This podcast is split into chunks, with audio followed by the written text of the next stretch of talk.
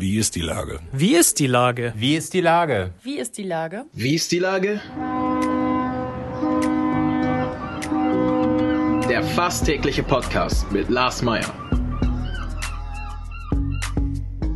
Wie ist die Lage? Unser fast täglicher Podcast als Kooperation mit der Mopo und der Gute-Leute-Fabrik spürt tagesaktuellen Fragen nach.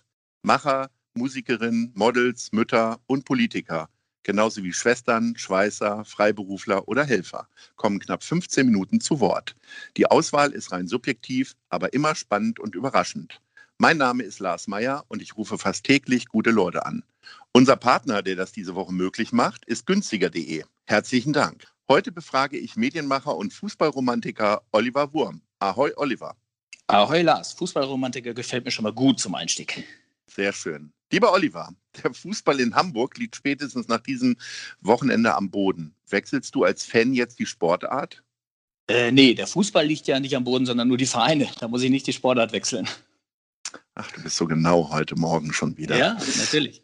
Ähm, ja, also äh, meine, meine Brücke, die ich bauen wollte, sollte natürlich zu dem äh, desolaten Abschneiden sowohl des HSV als auch des FC St. Pauli führen. Worüber möchtest du jetzt am ehesten sprechen? Kannst du es dir aussuchen. Ach, da ich es ja hautnah mitgekriegt habe und äh, ich war in der Shisha-Bar, habe das in der Shisha-Bar auf St. Pauli geguckt, diese, diesen letzten Spieltag. Das heißt, da liefen auf mehreren Monitoren die Spiele. Ich konnte also mit dem linken Auge nach Bielefeld schauen gegen Heidenheim. Auf dem rechten Auge habe ich dann sozusagen geradeaus HSV Sandhausen geguckt und im Rücken jubelten sie ab und zu mal oder stöhnten, wenn bei St. Pauli ein Tor gegen Wien Wiesbaden fiel. Also insofern habe ich mir die volle Dröhnung gegeben und äh, lass uns über den HSV reden. Also der HSV hat um zwei Plätze, gut und gerne zwei Plätze, sein Saisonziel wieder mal äh, nicht erreicht oder verpasst.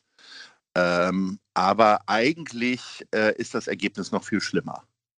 Woran liegt's? Hast du die Lösung jetzt endlich? Wenn man die hätte, ne, dann würde ich innerhalb von kürzester Zeit einen Trainerschein machen und äh, übermorgen Richtung Stellingen fahren mit der Bahn und das ganze Ding in die Bundesliga wuppen. Es äh, scheint mittlerweile wirklich so ein Teufelskreis zu sein. Und ähm, ich weiß auch nicht, ob der im nächsten Jahr durchbrochen werden kann, weil am Ende ist es, glaube ich, echt schwer aus dieser zweiten Liga wieder rauszukommen, gerade wenn du so einen großen Namen hast und wenn du eigentlich auf dem Papier und mit allen Medien aufkommen, permanent dieser Riesenfavorit bist. Äh, scheinbar lähmt das äh, den Körper, macht müde Beine und müden Kopf. Anders ist das auch nicht zu erklären. Also ich habe dieses Spiel wirklich gesehen über diese 90 Minuten und war ja, am Anfang entsetzt, dann ein bisschen sauer, weil irgendwie ich hatte das Gefühl, da kommt gar nichts, die wollen gar nicht richtig. Und am Ende war es fast schon ein bisschen Mitleid, weil ich das Gefühl hatte, die wollten schon, aber es ging irgendwie nicht mehr. Und wenn du dann zum Schluss noch durch Dennis Diekmeyer dann das 1 zu 5 kriegst, huh, das war schon dann eine Menge Galgenhumor nötig, um das dann noch einigermaßen zu verarbeiten an dem Tag, aus HSV-Fansicht sozusagen. Wie schwierig das in der zweiten Liga ist, sieht man ja, was äh, bundesweit zumindest irgendwie kaum einer mitbekommen hat, dass der erste FC Nürnberg, der letztes Jahr erst aus der Bundesliga abgestiegen ist, sich auf einmal in der Relegation wiederfindet, nämlich äh, um den letzten Platz in der zweiten Liga, der noch frei ist. Äh, die müssen jetzt mutmaßlich gegen Ingolstadt äh, ums Überleben kämpfen.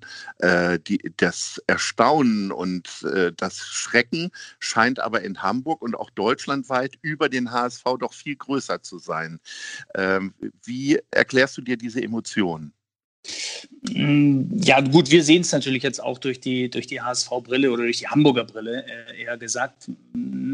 Ich glaube schon, dass im Frankenland äh, heute der erste FC Nürnberg auch ein Riesenthema ist. Also wenn ein großer Verein wie der FC Nürnberg, äh, die Klubberer, wenn die in die dritte Liga gehen, also das ist natürlich nochmal eine ganz andere Dimension. Aber du hast schon recht, äh, so schnell kann es gehen. Aber ich will nochmal darauf ähm, zurückkommen, dass es so schwer ist, aus dieser zweiten Liga rauszukommen. Das klingt ja am Anfang immer so einfach, weil man denkt, man sieht diese drei potenziellen Aufstiegsplätze und sagt, da wird man schon schaffen, irgendwie Erster, Zweiter oder Dritter zu werden. Aber wenn du dann siehst jetzt, wie stark Werder Bremen jetzt in den letzten zwei Spielen dann irgendwie doch zurückgekommen ist, oder jetzt gerade am letzten Spiel, dann weißt du, der Bundesligist ist in diesen Spielen einfach immer noch mal der Favorit gegenüber dem Dritten der zweiten Liga. Das heißt, du redest nominell eigentlich über zwei Plätze.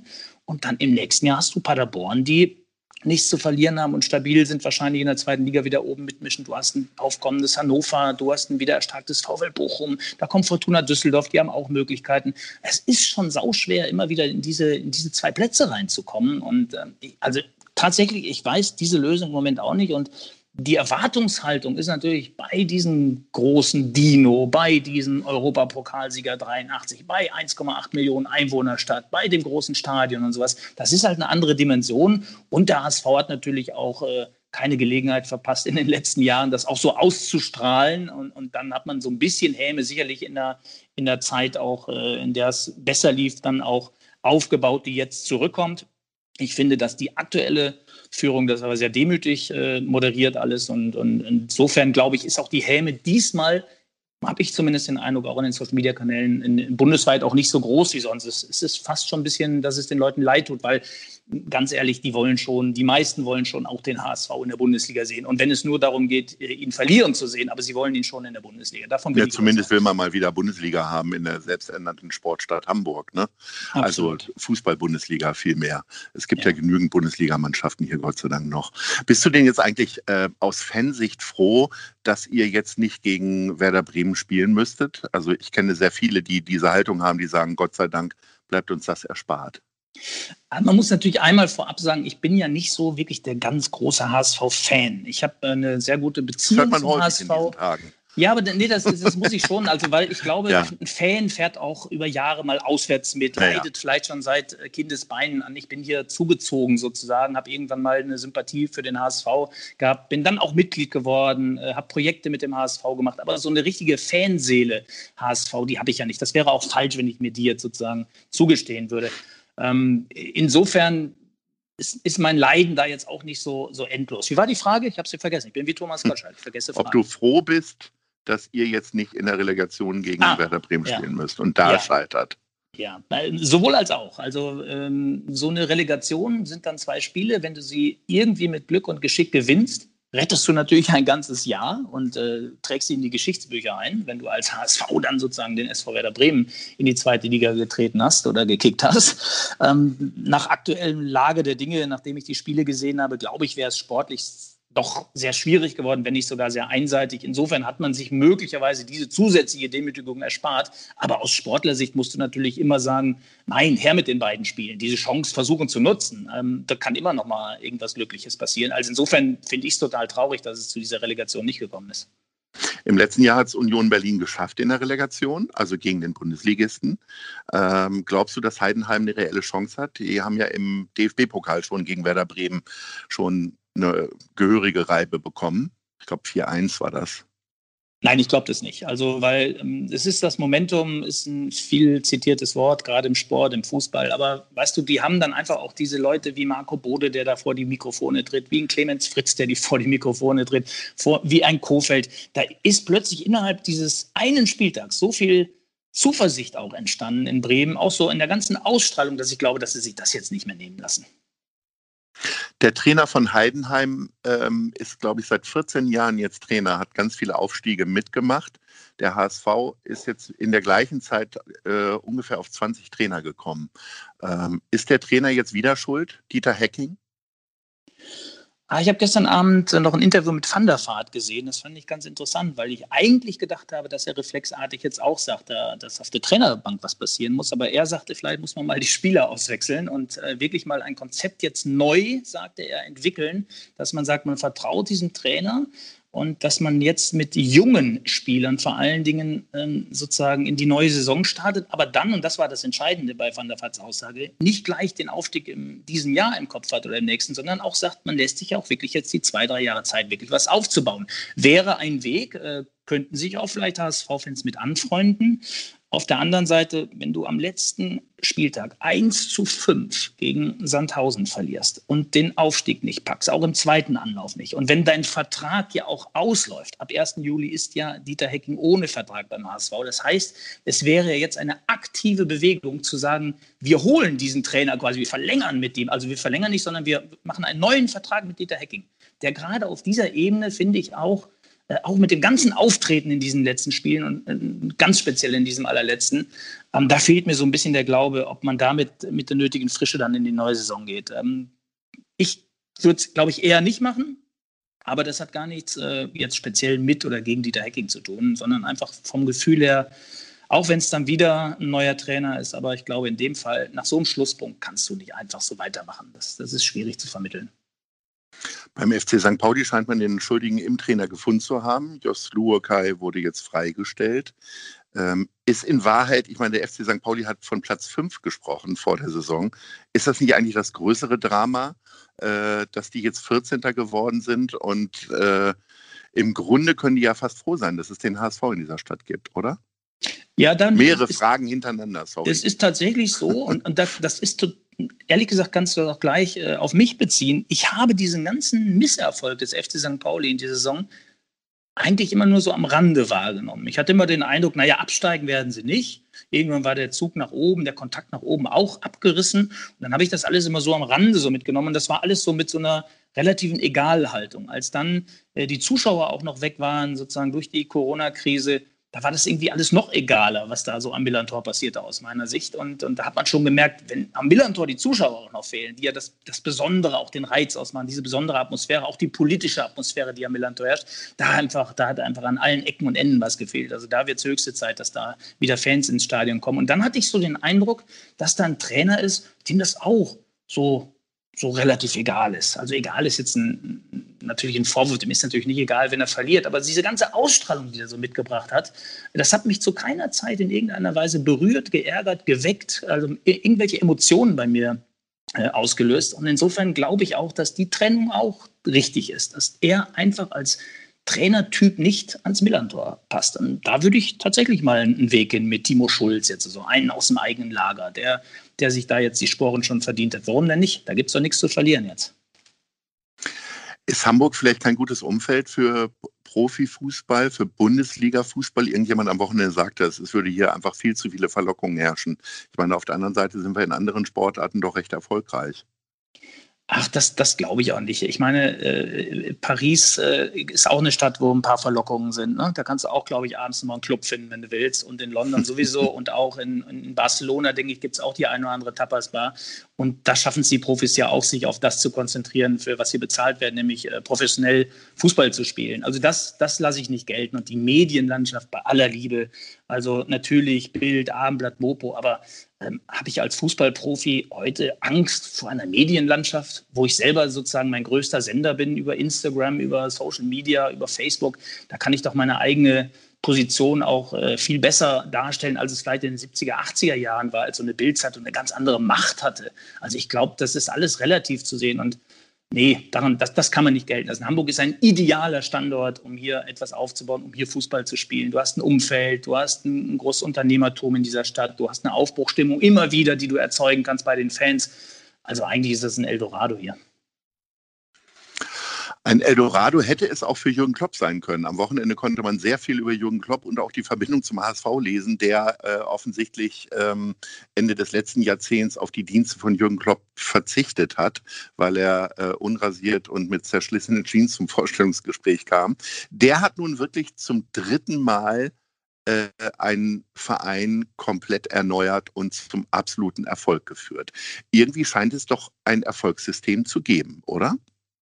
Also ich glaube, in diesen Tagen, wenn man auch sehr viel liest, ich habe seine Biografie nochmal gelesen, ich habe jetzt sehr viel gelesen über Jürgen Klopp, auch über Details, wie er diesen Verein ja praktisch über die fünf Jahre, erst Achter, dann zweimal Vierter, dann Zweiter mit Rekordpunktzahl, dann jetzt Erster mit Rekordpunktzahl Abstand und so weiter. Da ist ja eine Entwicklung zu sehen und, und da siehst du einfach, das ist ein richtiger, das muss man jetzt einfach so sagen, das hat man vielleicht in Mainz noch nicht richtig erkannt damals, also wir als Fans, die Mainzer schon.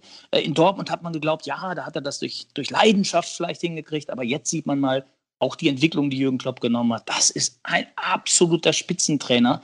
Und äh, der könnte, glaube ich, in jeder Stadt im Moment was aufbauen, wenn man ihm die Zeit ließe. Und ähm, alleine das Lieblingszitat, was ich jetzt äh, vorgestern noch gelesen habe, Intensität ist unsere Identität. Das war sein Leitspruch vor dieser Saison.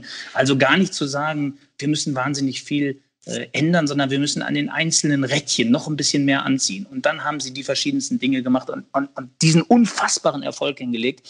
Und ich habe am Anfang gedacht, wie traurig wäre das, wenn sozusagen ohne Zuschauer auf der Couch, weil ein anderer patzt, weil bei City dann sozusagen die Punkte liegen lässt gegen Chelsea, wird Liverpool so Meister. Dann habe ich mir das so vorgestellt, das ist doch furchtbar. Und das nach 30 Jahren, der erste Titel in der Premier League. Und dann kam dieses Video, du hast es sicherlich auch gesehen. Ja. So diese ganz leisen Töne. Und man hat irgendwie sein Handy angemacht und hat das gesehen. Ich habe wirklich Gänsehaut. Gänsehaut und Tränen. Ja, ja Gänsehaut-Tränen. Ich war richtig stolz so ein bisschen. Und dieses Tell the World, we are Liverpool, Champions of England. Also das mehr geht nicht. Und ich glaube, dass dieser Titel, so wie er dann auch von Liverpool, auch von der Mediaabteilung, muss man ja sagen, perfekt auch inszeniert wurde, der ist noch bedeutender fast, als, als wenn es ein normaler Premier League-Titel in einer normalen Saison gewesen wäre. So gerne die Leute sicherlich auf die Straße gegangen wären, aber das hatten sie beim Champions League-Sieg. Da waren eine Million Liverpooler auf den Straßen. Und jetzt haben sie das ganz anders, ganz leise, wie es auch zu diesem Club ehrlich gesagt ganz gut passt mit all diesen Tragödien, die der Verein durchlebt hat und sowas. Also das war eine wunder, wunderbare Meisterfeier, fand ich. Ich habe das total beseelt und, und mit dieser großen Kraft, die davon ausging, wirklich am Wochenende auch nochmal alles nachgelesen und wirklich genossen. Und man hat ja beim, wenn man morgens den Rechner anmacht, hat man ja mal so seine Startseiten, Spiegel Online, Bild, was weiß ich, Abendblatt. Und da ist bei mir jetzt tatsächlich You Never Walk Alone von Gary and, und Mopo.de natürlich, das ist ja eh immer da, wenn der Rechner angeht schon. Ja. Ähm, aber jetzt habe ich Gary and the Pacemakers da. You'll Never Walk Alone. Ich höre mir das im Moment wirklich jeden Morgen einfach Voll. an, weil ich noch ein bisschen so dieses Gefühl noch konservieren will. Vielleicht sollte äh, Jürgen Klopp äh, pflegt er seinen Sommerurlaub auf Sylt zu verbringen. Vielleicht sollten einfach die Vereinsoberen vom HSV und St. Pauli da mal zu so einem kurzen Workshop irgendwie hinfahren oder so. Könnte ja eine Idee sein. Ne? Ja, ja, aber ehrlich gesagt, ich weiß ja, das ist jetzt ein bisschen launig gemeint, aber nehmen wir es mhm. mal wörtlich, es reicht eben nicht, zum kurzen Workshop zu gehen, sondern mhm. dieser Mensch müsste in dieser Stadt, in diesem Verein, in dem er dann sein neues Engagement aufnimmt, wirklich über Jahre etwas entwickeln. Er müsste hier richtig eintauchen. Der würde, der würde alles auf den Kopf stellen wahrscheinlich, wenn es sein müsste. Er würde nichts auf den Kopf stellen, wenn er der Meinung wäre, er müsste nicht. Also es ist, glaube ich, so ein guter Analytiker mittlerweile geworden, aber da reicht eben ein Workshop nicht. Da musst du dich voll und ganz sozusagen mit so einer Sache identifizieren und richtig einen Plan im Kopf haben. Den hatte er in Liverpool. Und der war ehrlich gesagt vom ersten Tag an auch zu erkennen. Ich erinnere mich, es war, glaube ich, das zweite oder dritte Heimspiel, haben sie gegen Crystal Palace verloren. Dann sitzt dieser Jürgen Klopp, was für ein Mut, mit seinem damals noch schwachen Englisch in der Pressekonferenz und sagt, weil Zuschauer früher nach Hause gegangen sind, da sagt er, das ist er eigentlich nicht gewohnt. Und nicht in so einem großen Club wie Liverpool. Er ist richtig enttäuscht dass Zuschauer vor ihm das Stadion verlassen. Und das hab, da habe ich gedacht, boah, was für ein geiler Satz damals. Und, und da wusste ich, der ist so auf einem guten Weg. Und das hat jeder in Liverpool verstanden. Und ich behaupte jetzt einfach mal, ohne es äh, zu wissen, ich glaube, danach ist nie wieder einer früher gegangen. Und es hat sich ja auch oftmals gelohnt, lange da zu bleiben, weil sie Spiele noch gedreht haben. Olli, du hast mit mehr als ein Spiel ein weiteres Magazin äh, deiner Erfolgskette hinzugefügt nach dem Grundgesetz und etlichen Panini-Alben. Ähm, da geht es um das Spiel Deutschland gegen Italien. Ähm, du wirst ja noch weitere Ausgaben folgen lassen. Welches HSV-Spiel wäre es denn unbedingt?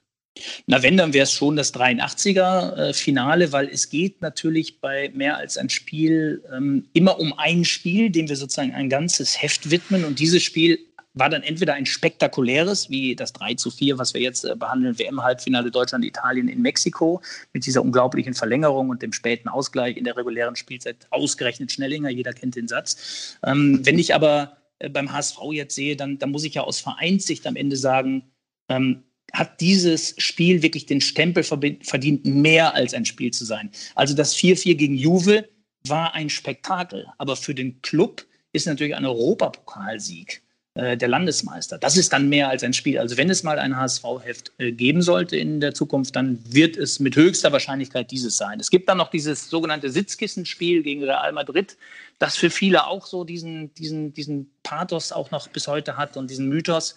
Ähm, aber ich glaube, wenn ich jetzt entscheiden müsste, dann wäre es ganz klassisch das 1 zu 0. Und dann aber auch immer die Zeit davor und danach beleuchten, die Persönlichkeiten, die für den HSV gespielt haben, die Meisterschaften, die eingefahren wurden. Also das äh, fließt ja dann alles in so ein Heft mit rein, aber es ging dann um die 90 Minuten 1 zu 0.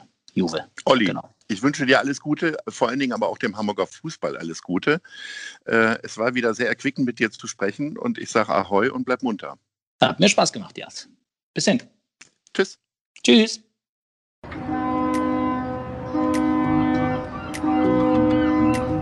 Dieser Podcast ist eine Produktion der Gute-Leute-Fabrik und der Hamburger Morgenpost.